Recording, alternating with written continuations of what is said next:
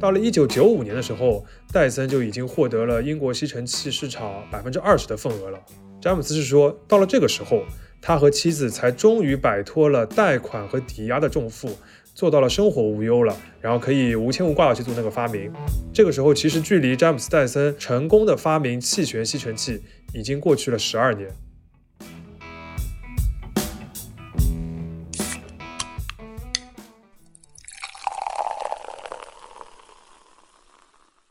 这里是商业就是这样。大家好，我是肖文杰，我是许冰清。啊，岳老师，这个时隔多期终于回归了，也没有很多期啊。呃，大家可以把对岳老师的想念留在那个留言区里边啊。呃，岳老师回来的第一期就是一期特别的节目。之前我们在第三十三期节目的时候，曾经提到过戴森这个品牌进入中国的过程。当时就有听友留言说，想听一听戴森这家公司比较完整的故事。然后很巧，机会就来了。这一期就是我们和戴森联合做的一期节目。戴森公司的创始人 James Dyson，也就是詹姆斯·戴森，他最近有一本新书出了中文版，名字就叫《发明：冒号詹姆斯·戴森创造之旅》。那本期节目我们就从这本书出发来聊一聊詹姆斯这个人，也聊一聊戴森这家公司。嗯，詹姆斯这个人呢，确实很值得一说。你前面提到这个书名叫《发明》。这个说明，我觉得是简单明了的点出了他本人和这家公司的标签。在这个移动互联网加数字化的时代，我们看到的大多数创新好像都是线上的、非实体的产品，而戴森是始终在发明一些实体的产品，而且是重新发明一些我们认为已经定型的那种产品，比如吸尘器啊、吹风机、电风扇或者卷发棒等等。而且这些发明呢，都获得了市场的认可。可以说啊，就戴森是一家以发明来驱动的公司。而且这家公司它不上市，每年是把大量的钱，就是高于一般公司的一个比例的这个资金投入到新的产品研发当中。而且它不外包生产，它是自建工厂来生产这些产品的，而且是生产这些产品的核心零部件。戴森他甚至自己办了一所大学来培养工程师。这一系列特立独行的做法呢，其实都和詹姆斯戴森本人是息息相关的。所以，我们今天这期节目呢，就还是从这本书出发来讲一讲戴森的故事。然后呢，我们还会更深入一步来聊一聊由这些问题引发出来的一些别的问题，比如在这个时代，发明家为什么显得这么稀缺，以及为什么我们看不到更多詹姆斯·戴森这样的人了。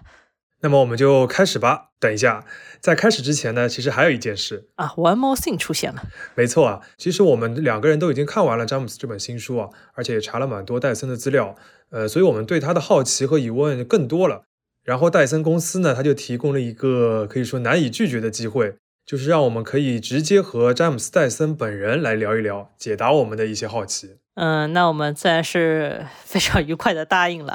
对，不过因为詹姆斯人在英国嘛，所以我们就请了一位同样在英国的朋友 Molly 来帮我们做这个采访。如果有听友听过我们的姐妹节目《现在进行时》的话，可能对 Molly 不会陌生，她算是我们半个同事了。这期节目里面，我们就会穿插引用一些詹姆斯和莫里这次聊天当中的一些回答。当然，肯定有听友就想听听詹姆斯怎么说的，所以我们也同步上线了一期英文版的节目，会完整的放出他和莫里两个人的对谈。所以这相当于是一期节目两期的量了呀。那我们就正式开始吧。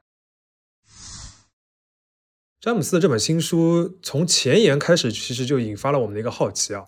那他在前言里面说，原本想把这本书命名为《詹姆斯·戴森：冒号失败者》，后来因为同事劝他说起“失败者”这种名字书不太好卖，所以他才作罢。拜托，他已经是这个时代整个世界上最成功的发明家之一了吧？他都失败，谁还能成功呀？就是说呀，当然他也解释了这个说法，其实也很简单。我们都熟悉“失败是成功之母”这句话吧？那对于詹姆斯来说，这句话其实是很有实感的，就带有实际经验的。他就回顾说，自己的几乎所有发明都是大量失败后的结果。其中其实最著名的肯定就是戴森这家公司起家的一个产品，就是气旋分离式的吸尘器。大家现在应该也很熟悉了。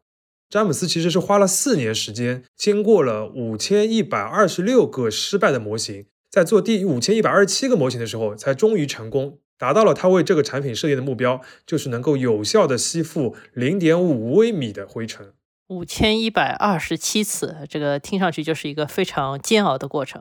我看在采访里面，詹姆斯自己都开玩笑说：“早知道要花这么多时间、这么多精力的话，就未必会有最终的那个成品了。” No, you're you're pursuing an objective, and 但在当下的环境里你只是一直在追求一个目标有些时候你会取得进展，有些时候你会倒退，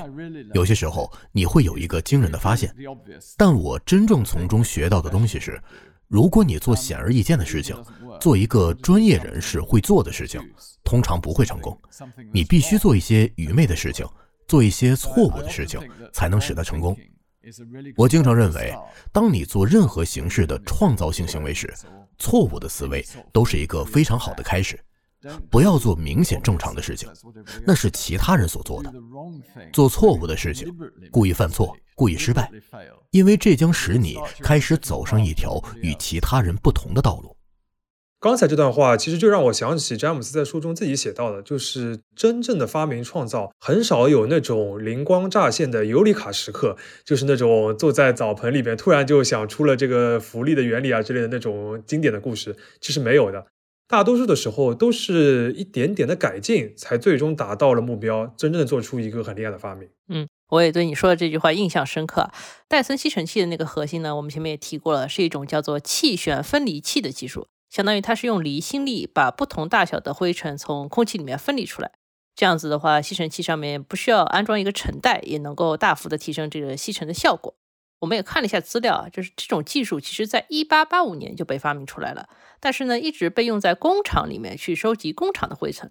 没有人想过在家里来用它的。詹姆斯就相当于是把一个已有的技术和一个全新的使用场景，他想尝试结合起来，那他就经过了五千一百二十七次的尝试，才最终做出了一个可用的产品，对吧？对，就大家现在应该对戴森的吸尘器是非常熟悉了，就是它的性能各个方面都很出挑，然后也很受市场欢迎。所以一个理所当然的想法就是，当时戴森发明出这个产品之后，应该也是很快就大卖，然后戴森这家公司就一帆风顺了嘛。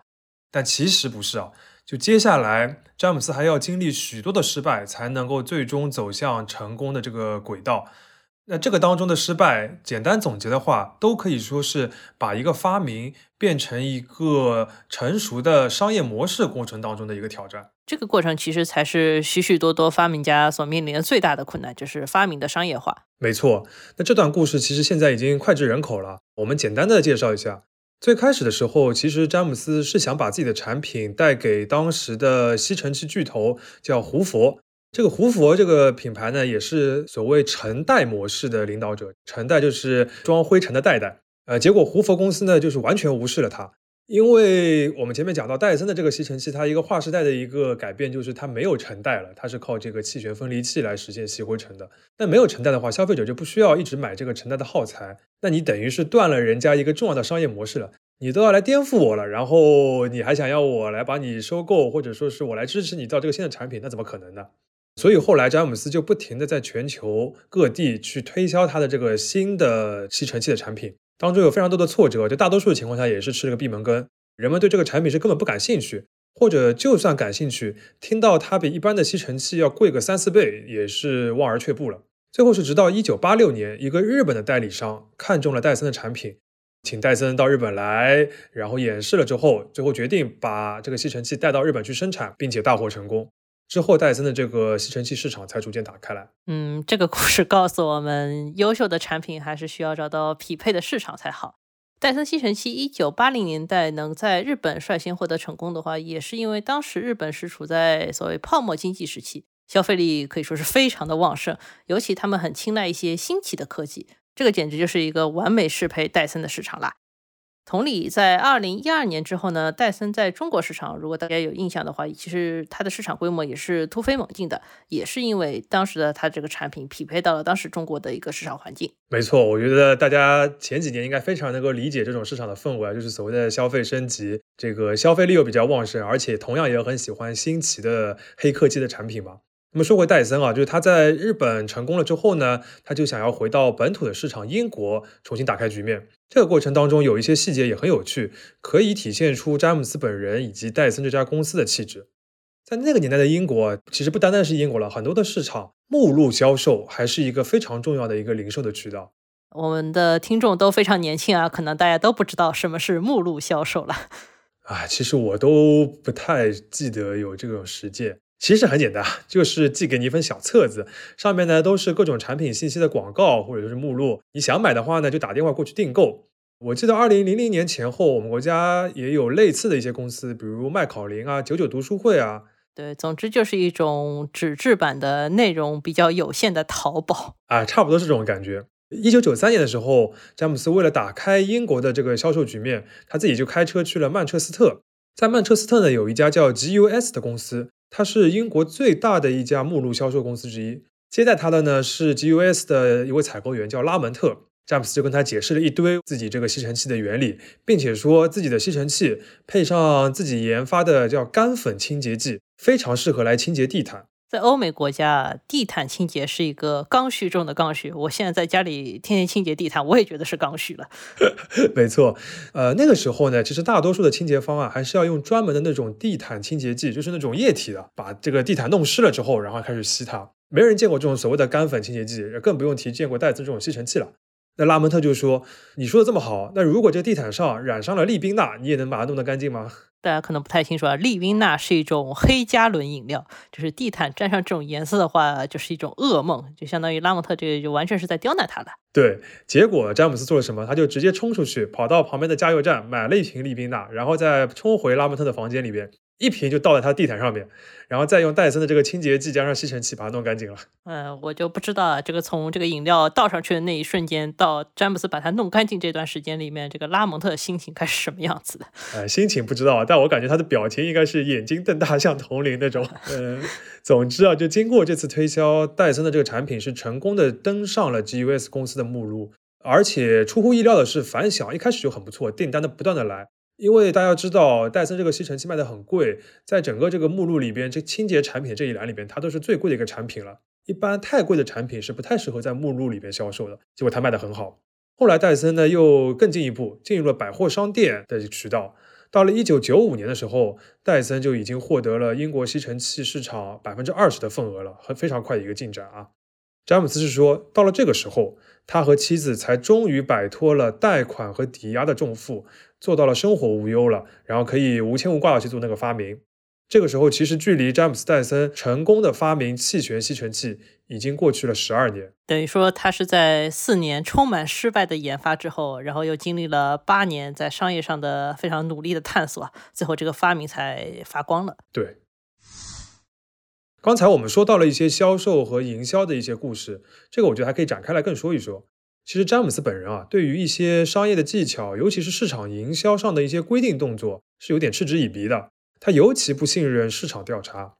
在戴森公司开发吸尘器的时候，他们就请人做了一份市场调查，结果说消费者不喜欢看到透明容器里的灰尘，但是詹姆斯自己还有他的同事都非常喜欢看到他这个气旋的吸尘器里边吸出那么多灰。最后呢，他们决定是忽视这个调查结果，相信自己的直觉。现在证明啊，这个直觉也是大多数消费者的直觉。就这个透明的灰尘的容器，已经成为了戴森吸尘器一个经典的标志性的设计了。呃，我觉得我自己非常能 get 到它这个直觉，就是你看到一个吸尘器高速运转，然后灰尘逐渐变多，这个是有一种爽感的。对的，有的时候就是我没有在吸尘，还是会去按那个按钮让它转一转，然后感觉看到那个灰在里面转，我也觉得很舒服。说到这里啊，就我们还要回过头来说一下詹姆斯本人的一个个人经历。因为他在经营公司的时候，这种对于常规套路的不屑一顾，其实是和他对发明的爱好是比较相关的。小时候的詹姆斯·戴森就体现出对于工程设计、产品细节的一些喜好。我看他在这个自传里面说啊，当时英国流行一本少年杂志，叫做《Ego》老鹰。那詹姆斯呢是最喜欢其中的一个专栏，里面是插画师莱斯利·阿什维尔·伍德的作品。那这位插画师他画的呢都是物体的彩色剖面图。有很多都是机械，比如说迷你汽车啊、喷气式飞机啊、涡轮发动机啊、工厂等等，他就把它做了一个横剖面，然后可以看到里边的各种细节，画的是非常精细的。那詹姆斯呢就非常喜欢看这样的一些插画。到二零零七年，也就是詹姆斯六十岁生日的时候，戴森公司的工程师们就送给了他一辆原版的 Morris Mini 汽车。送一辆车不是什么啊，但是这个车是被纵向切开的。大家能够清楚的看到它的发动机、悬架、座椅等等的内部结构和整个车的运作方式。这个车本身就像是他小时候喜欢看的那些插画一样。That's a very, very inspirational story. And we have 我们这里有世界上最古老的、还能运转的喷气发动机。现在我们的工程师还让它保持健康。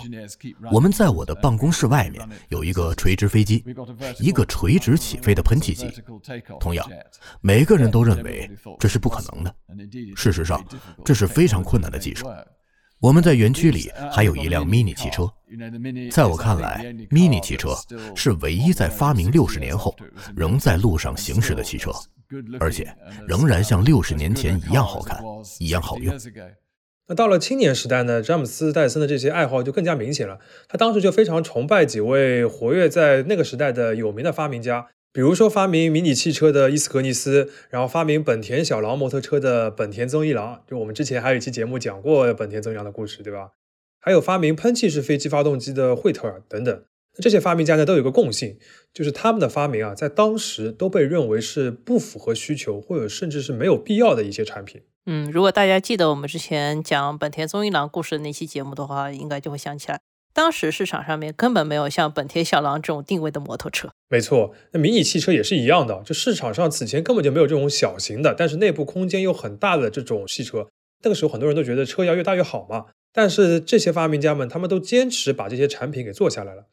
我个人的一个感觉就是，与其说詹姆斯他是欣赏这些产品，不如说是他欣赏的是这些发明家独立思考、不按常规形式的这种做法。你前面提到这种独立性的话，我觉得在戴森公司身上也有体现。戴森公司现在还是一个家族企业，它没有上市，所以每次詹姆斯决定做一个新产品的话，他不需要听那些投资者的意见。这种经验呢，也来自于詹姆斯早年的一次失败。他第一次创业的时候，尝试的就是他个人的第一个发明，叫球轮手推车。大家如果见过那种两个轮子的手推车的话，大概知道手推车长什么样子。但是詹姆斯的话是把两个轮子改成了一整个塑料球。这样整个车的话会更平稳、更灵活，也不会陷到泥地里。对，就我看过那个球轮手推车的那个图啊，就是属于哦，原来这样，就是那种很精彩的一个工业设计吧。没错啊，所以说他这个发明的话，在市场上也受到了一定程度的欢迎，但是他在商业上非常的失败。詹姆斯为了筹钱来做这个公司的时候，引入了一些投资者，结果呢，他就失去了这个公司的绝对控股权。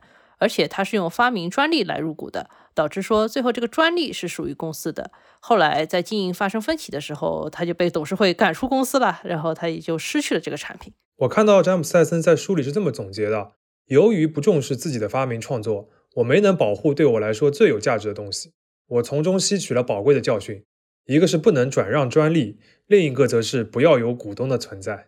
我觉得他在后面的创业过程中非常坚决的执行了自己的两个想法。没错，前面提到，在整个吸尘器大获成功以后，詹姆斯就相当于是一个一发不可收拾的状态了。随后呢，他就研发出了另一个核心技术，就是数码马达。詹姆斯以此为出发点，不断去发明很多新的产品，逐渐建立起了在家用生活电器领域黑科技的这么一个名声。但即使是功成名就以后，詹姆斯也不是说每一个产品都成功的，我们依然能看到一些失败。没错，比如说戴森公司其实做过滚筒洗衣机啊，哎，我就没有听说过戴森有滚筒洗衣机这件事情。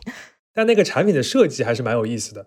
就一般的洗衣机大家都知道嘛，就是一个滚筒，就是朝一个方向转。但是詹姆斯做了一个两个滚筒的设计，然后他们同时朝不同的方向来转，就有点像我们人手来拧毛巾的那种感觉。据他说，根据他们的研究，这样能够把衣服洗得更加干净。而且这个产品呢，确实也上市销售过，但是呢，市场表现不太好。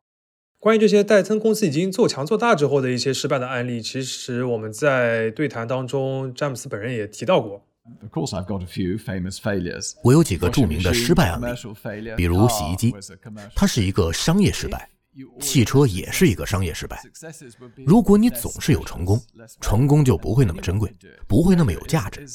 失败是你尝试改变、尝试发明、尝试创造一个新事物的一部分。你只需要接受会有失败的事实，深情地回顾一下他们，不要对他们感到羞耻。这也不是什么值得感到羞耻的事情。在这本新书里面，詹姆斯·戴森讲述了很多在失败当中不断突破的创造之旅。比如詹姆斯就专门用了一章来讲他最近的一个失败案例——造车。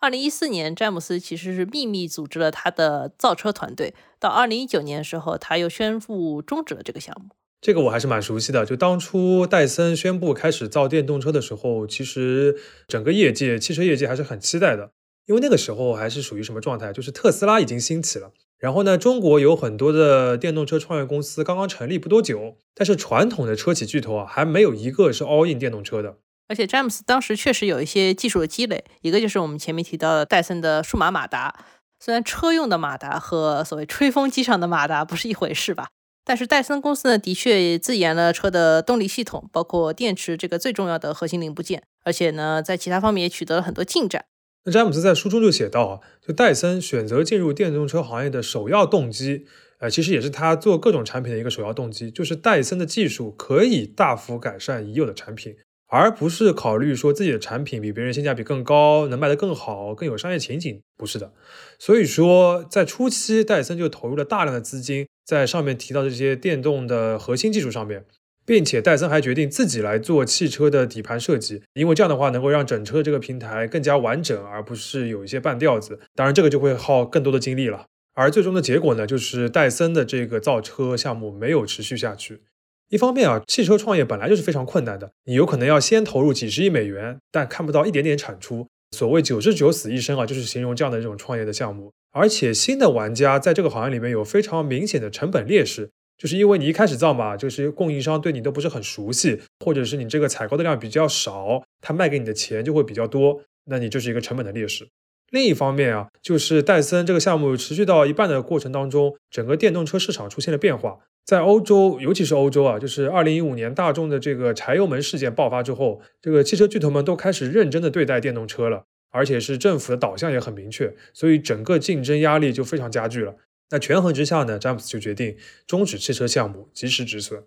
詹姆斯对这个决定的总结非常简单，他说这是一个商业决策，与产品无关。结束这个项目很可惜，但团队只能接受。不过，就整个戴森公司并没有因为这个尝试而影响到已有的现金流业务。其实，戴森在投入资源来研发一个新产品之前，不管这个产品多大，他们还是会测算自己能够承受多大风险的。那电动车也是一样的。所以，他们最后虽然这个项目没有成功，但是不至于说因为这个项目整个戴森公司要出现什么问题。有些听众可能已经发现了。刚才我们对詹姆斯创业之路这个梳理过程中，失败始终是一个经常出现的一个关键词。如果按照时间维度来看，詹姆斯经历失败的时间可能远远多过他成功的那些瞬间。但是从整体来看，詹姆斯还是在不断取得一些进展的。可以说，这算是一段充满失败的成功史。嗯，我觉得这个充满失败的成功史这个总结还蛮到位的。嗯，从充满失败的成功史这个角度来观察戴森这样的公司呢，其实就很有意思。我们相当于是要看它整体的运营策略，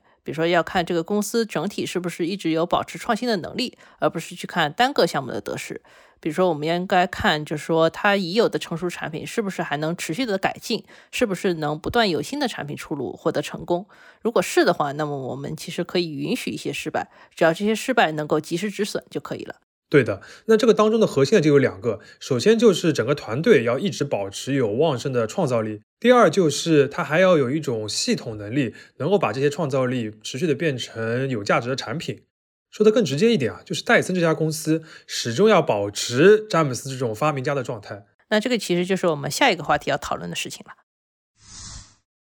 我们前面提到过，詹姆斯这本书最后是改了名字的，改叫《发明：詹姆斯·戴森创造之旅》。在这本四百多页的书里面，“发明”这个词在二百五十二页里面都是出现过。詹姆斯甚至说，发明是人类的当务之急。我们还可以引用他在书中的一段原话：“对于热爱发明的人来说，发明的动力无法抗拒。发明家本意并不在于赚钱，如果他们想要赚钱的话，那他们的梦想通常不会实现。”所以这一部分的话，我们就来聊一聊发明和发明家这个话题。刚刚肖老师引了一段书中的话，这段话好像很符合我们对于发明家的一种刻板印象，就是发明家可能是一种满脑子都是点子、是天才型的动手爱好者这样的人，但是呢，他们又不是那么擅长赚钱。詹姆斯自己也说啊，发明家其实更像是一个艺术家，他是向别人分享自己的作品，而不该一味的满足市场的需求。不过我们知道，就其实发明这件事变得有利可图，基本上是一个要等专利制度被广泛重视，以及所谓的 C to M 这样的概念流行起来之后的事情了。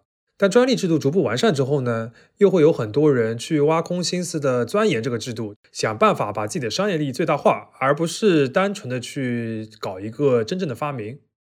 呃，我们个人觉得，就是进入二十一世纪以来。我们讨论发明或者是发明家的这种机会似乎越来越少，可能也是因为这样一个原因。嗯，你说这个情况我也有同感，而且还确实找到了一些相关的数据。这个数据来自于苏黎世联邦理工学院管理技术与经济学教授，这位教授还有一个中文名字叫宋迪迭。这位教授在二零二零年发表了一篇论文，他分析了与发明创新相关的两个概念，从一七五零年到一九八八年的变化趋势，这个时间非常长。这两个概念是什么呢？其中一个叫思想之流，思想之流指的就是活跃的发明家、创新者以及前沿科学的研究者的规模。另一个概念叫做研究生产率，指的是我们前面提到这三类人在其所在区域人口里的占比。我简单总结一下宋迪迭教授从数据得出的结论啊，他是说思想之流大概从一八七零年开始快速的增长，到一九七零年左右达到了顶峰以后就开始快速的下降。其中发明家的规模缩水是尤其显著的，研究生产率的这个衰退呢来得更早，其实在一九五零年之后呢就已经开始下降了。而且研究生产率在一九八八年，也就是他研究的这个末期的水平呢，大概已经退化到了一七六零年的规模了。感觉他好像是在说，人类社会的这个发明创造能力，其实在最近一段时间已经下降了很多了，是吧？没错。那他有没有分析过这个原因啊？嗯，他提到了一个可能原因是，嗯，因为二十世纪下半叶整个世界的经济增长都非常的快，很多国家都非常重视现在手上有的财富，所以说相对来说也更厌恶风险。而发明、创新、科研这些事情呢，普遍是投入产出比比较低，然后风险又很高的一些方向，他们的关注度自然也就变低了。简单的说，就是大家都想要稳妥的赚钱了嘛。包括现在，其实全球最重要的一些互联网公司，我们看到他们的商业模式普遍都很传统，就是所谓的最聪明的头脑都在想着如何让你去点击广告嘛。关于在互联网时代是不是这个世界的创新力下降这件事呢？我们这次也问了詹姆斯，但是他的想法跟我们也不太一样，他是这么说的。Um, no, I, I would say that people are spending more and more on research. 我认为全球各地的研究项目以及花在研究上的时间其实更多了，但总体来说，创新是一点点达成的。有时候，新的技术刚诞生时，相对于原先的技术进步并不大，但是到了第二版、第三版，就会有巨大的差异了。也就是说，詹姆斯认为我们不应该一味的去特别关注那种一出手就石破天惊的很厉害的伟大发明，而应该更加关注创新的迭代过程以及一个长期的影响力。对，这个就是所谓持续改善和持续创新的一个作用。这个当中还有一个问题，詹姆斯是尤其强调的。就是不能因为做出一款很畅销的产品，这个公司就满足了，就停止改善了。这个不是工程师的思路。对，就是他一方面认为你们不要老是想着一下子就搞一个大事情，但是同时他又说你不要因为有了一点小小的成就就停止不停的创新了。这个当中其实戴森本身的那个电动马达就是个很好的例子嘛。这个马达的技术一开始看起来还没有那么的特殊。直到它开发到第三、第四个版本的时候，呃，人们才发现它和传统的这个马达产品有了一个显著的区别，这个性能非常的高，它变得更轻便，用量更少，更省电，同时这个马力又更强了，等于这个性能是有了一个全方位的提高。詹姆斯显然不是所谓高速马达的最初发明者，但是现在戴森的马达彻底改变了很多人的生活方式。詹姆斯就认为，市场往往是因为轻视了最初的这一点点的技术进步，才会失去之后更大的一个市场机会。有道理啊，而且我感觉这样的一些判断的话，一般都是要真的有非常多实践经验的人才能够给出的一个判断。嗯，还是很难的一个判断。前面提到发明家这个问题的话，我们还找到了另一篇2005年发表的论文。这个论文标题很有意思啊，它叫《独立发明家的示威：一个熊彼特式的故事》。熊彼特是一个非常著名的经济学家，前两年非常火的一个概念叫破坏式创新，这整个理论都是源自于他的。简单来说呢，这篇2005年的论文就指出来。随着时代的发展，有创造力的年轻人是更难成为发明家的，因为发明对于资金和人力的要求越来越高了。而从19世纪末到20世纪初，一些高产发明家的职业轨迹来看的话，会发现他们普遍会流向两个方向：要么是进入大公司工作，要么是成立自己的公司。也就是说，发明家要么就是要学着成为一个公司人，要么就是要学着成为一个企业家。成立自己的公司这条路，不就是詹姆斯和戴森公司的这个路线吗？而且从公司的角度来看的话，戴森这家公司本身也有很多特别之处，比如说它现在的业务跨度非常大，还有就是它的总部是在新加坡的，这个做法也是欧美公司当中比较罕见的。最重要的一点呢，就是我们前面也提到过的，但是很重要，我们再提一下，就是戴森还是一个家族企业，它没有选择在公开市场上市。所以我也蛮好奇的，詹姆斯目前在他自己的这个大公司里面主要负责什么呢？他还是一个研发的人吗？这个我们肯定也问了他嘛，然后他也做了一个非常诚恳的回答。如今我花在开发新技术和研究产品如何应用技术上的时间，比我花在其他方面的时间都要多。这可能会占据我百分之九十以上的时间。这不仅是我的事业，也是我的专业。发明是此生不变的追求。当你拥有自己的企业的时候，你将永远不会停止思考。所以，从某种程度上而言，它定义了工作时长。有时可能是在半夜，有时候我甚至在床上都无法停止思考。我每天都要工作十到十二个小时，这是我的日常。我还有一个重要的工作，就是提供鼓励，保证工程师的成果得到充分肯定。我的热情很高，因为这是最重要的事。也就是说，詹姆斯除了自己仍然在一线做研发，还有一点像工程师的鼓励师喽。鼓励师，那我觉得他肯定比单纯的鼓励师要高级多了。而且詹姆斯这个管理团队的思路，主要是因为他觉得公司吸引到那么多优秀的工程师之后啊，最重要的事情就是释放这些工程师的创造力和发明力。据说现在戴森内部的绝大多数新点子，其实都不是他本人来想出来的了，更多的是一个集体的智慧。这个其实就跟我们想象中那种家族企业非常保守的形象还不是很一样。当然，家族企业等同于保守，这个本身也算是一种刻板印象了。家族企业其实也有非常多好处，比如说它可以保持一个有益的长远的思考，做非常多有价值的长期投资。如果这个企业家的商业精神、商业道德和经营哲学能够非常好的流传下去的话，一个家族企业显然有可能比一个单独逐利的上市公司表现得更好。我看詹姆斯在书里面也提到，从他开始创业到公司初步取得成功，再到公司赚到第一个一百万英镑的时候，都有人劝过他说：“你把公司卖掉吧。”因为家族企业既是一种风险，也是一种责任，但是他就似乎特别喜欢这种在刀尖上跳舞的生活，特别热衷去开发新的技术，而且和团队通力合作。所谓被淹死总比做个笨蛋强。但是这种想法呢，在英国的企业家里面其实不是很流行。就是詹姆斯是一个非常特立独行的英国企业家。是的。然后刚才我们提到戴森公司有一个特别之处，就是它的总部是在新加坡的嘛。这个在当时的全球跨国企业当中还是一个很少见的选择。那个时候呢是二零零二年，戴森想要扩建工厂，而东南亚当地呢有比较良好的一个制造业的基础，尤其是有许多优秀的技术工人和工程师，而且工程师戴森真的是非常喜欢啊。然后他就在新加坡建厂，之后索性就在新加坡建立了总部。那这个战略决策呢，其实也帮助戴森开拓了亚洲市场。目前戴森有一半的销售额是来自亚洲的，中国、日本、韩国这些市场的消费者对于高性能的产品都很感兴趣。这也会激发戴森工程师进一步根据本地的需求来改良产品。但是这个又回到了我们之前提的一个问题，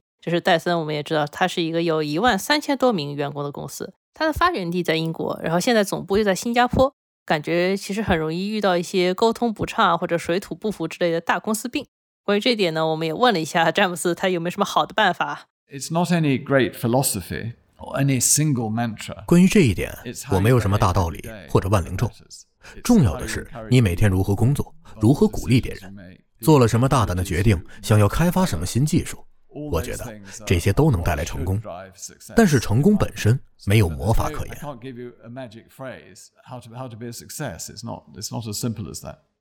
嗯，看起来其他公司想要简单的复制詹姆斯和戴森公司的经验，可能也没有那么容易啊。虽然詹姆斯自己说如何保持创新的活力这个事情没有标准答案，但是我觉得有一件事情肯定很重要，就是人才嘛。没有一流的人才，就谈不上创新和发明。詹姆斯自己在这方面的做法也蛮独特的，甚至说可以说超出了一个公司能做的范畴啊。他办了一所大学，没错，就二零一七年的时候，戴森工程技术学院正式成立了，然后招收了第一批四十四名学生。这个学院从学位的角度很正式啊，就它能够颁发那种正式的学位。但是它教学形式和一般大学不一样，就本科生每周上课两天，另外两天在戴森公司工作，而且他们还可以到戴森全球各地的基地去实践，并且戴森也非常鼓励学生在实习期间来开发自己的项目。整个这个学习过程当中，学费是全免的，而且两年的实习期还能领工资，学费全免，半工半学的项目了。呃，我觉得是非常条件优渥的一个半工半学啊。詹姆斯反复在强调，当今社会对于工程师的教育是重视不足的，导致的结果就是学习工科的学生很少，出了一般也缺乏对于这个专业的荣誉感。嗯，那我有个问题啊，这个詹姆斯的想法确实是很正确，但是他为什么非要自己去办一个学校嘞？没错，那因为很多的企业家，如果你要去资助教育的话，你可以捐钱或者搞一些比赛啊等等的。其实戴森也会做这方面的事情，但为什么他会单独做一个学校呢？比较主要的一个原因，还是因为他觉得跟其他人合作效率未必很高，不如索性自己做。在森最早的时候，其实也和一些中学的一些学校合作过一些工程师教育的项目，后来因为各种的原因吧，就没有持续下去。就像他自己自建工厂或者自建这个核心零部件一样，就他索性就自己做这件他觉得很重要的事情了。呃，所以到了二零一六年的时候呢，戴森基金会就自己拿出了三千五百万英镑，开设了这个戴森工程技术学院。截至二零二零年啊，他已经有三十三名毕业生了，而且都进入戴森工作。除了办大学，我看戴森其实还是在全球搞戴森设计大奖的。这个奖项就是用来奖励大学生的发明创造。中国的大学生也曾经在这个里面拿过大奖。我们就看一下二零二一年的戴森设计大奖。当时中国大陆地区的参赛作品是再次刷新纪录的，总共有六百一十三个参赛作品，这个作品数量在二十八个参赛国家和地区里面也是排名第一的。当然，戴森还确实有一个基金会啊，同样会资助工程师的培养，也就是他其他事情也做的。等于是又办大学，然后又搞这个面向大学生的设计比赛，然后还有个基金会，加在一起的话，可以说到了这个阶段，詹姆斯本人已经是一个教育家了，或者说是一个工程师文化的布道者。毕竟他做的这各种各样的事情里边，反复强调的就是要工程师教育嘛。是的，今天这个节目呢，我们是从詹姆斯的新书出发，先是反过来从失败这个角度来观察了詹姆斯本人和戴森公司的发展故事。然后我们还是从发明这个点来切入，讨论了一下这个时代创新和发明有没有一些难点和痛点。最后呢，我们还简单讨论一下工程师的教育问题啊。从这些角度的话，我们相信能够帮助大家对詹姆斯·戴森本人以及戴森公司有一个相对比较全面的了解吧。最后，我自己再提一个印象深刻的点，就是詹姆斯他好像不太喜欢别人称他为企业家，而是愿意首先强调发明家的身份。但同时啊，他又非常的清楚，只有获得商业上的成功，才能让发明继续。在这本新书里面，詹姆斯是这么说的：在我们的刻板印象里，企业家就是 entrepreneur，这个人是一个剥削他人的人。然而，这个单词真正的法语含义是建筑者和建筑师的结合体。詹姆斯本人比较喜欢这个表述啊，我们也觉得用这个说法来定义企业和企业家是比较有意义的。商业就是这样。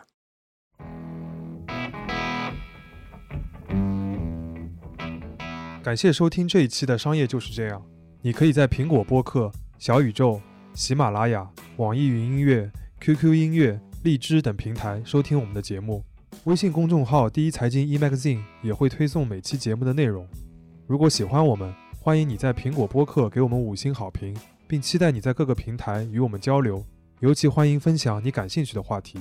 下期见。